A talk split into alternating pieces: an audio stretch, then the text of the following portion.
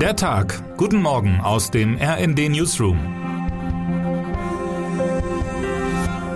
Es ist Sonntag, der 10. April. Wären die Franzosen Mitte März zur Wahl ihres neuen Präsidenten aufgerufen gewesen, Emmanuel Macron hätte sich wohl recht entspannt zurücklehnen können. Bei gut 30 Prozent Zustimmung lag der bisherige Amtsinhaber zu diesem Zeitpunkt in den Umfragen, seine rechte Herausforderin Marine Le Pen nur abgeschlagen auf Platz zwei. Macron profitierte zu dieser Zeit vom Angriffskrieg auf die Ukraine. In Krisenzeiten sehnen Menschen sich nach Stabilität, nicht nach Umbruch.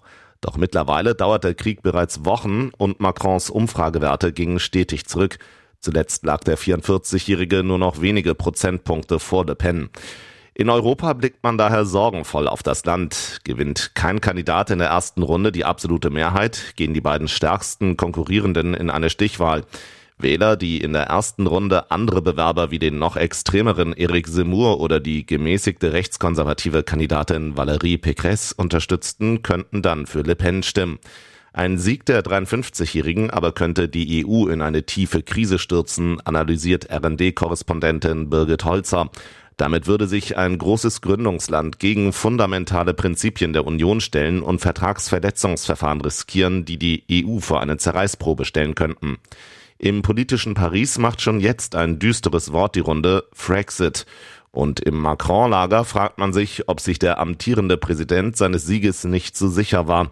Wählen die Franzosen heute so, wie es die Umfragen vorhersagen, ist zumindest sicher, für die sehr wahrscheinliche zweite Runde in zwei Wochen wird Macron sich nicht allein auf seinen Amtsbonus verlassen können. Termine des Tages. Gleich drei Sonntagsspiele gibt es heute in der Fußball-Bundesliga. Der VfL Bochum trifft auf Bayer Leverkusen. Eintracht Frankfurt muss gegen den SC Freiburg ran. Und im Abendspiel um 19.30 Uhr hofft RB Leipzig auf einen Sieg gegen die TSG Hoffenheim. In vielen Städten Deutschlands sind pro-russische Autokorsos angekündigt. Am vergangenen Sonntag hatte ein Autokorso durch Berlin Empörung ausgelöst. Was heute wichtig wird. In der Gedenkstätte Buchenwald wird heute zum 77. Jahrestag der Befreiung des Konzentrationslagers Buchenwald am 11. April 1945 durch US-Truppen gedacht. Von 1937 bis zur Befreiung hatten die Nazis fast 280.000 Menschen aus ganz Europa in das KZ bei Weimar und seine 139 Außenlager verschleppt. Die Befreiung Buchenwalds erlebten 21.000 Häftlinge. Und damit wünschen wir Ihnen einen schönen Sonntag. Text Sabine Guroll, am Mikrofon Tim Britztrup und Tom Husse. Mit rnd.de, der Webseite des Redaktionsnetzwerks Deutschland, halten wir Sie durchgehend auf dem neuesten Stand.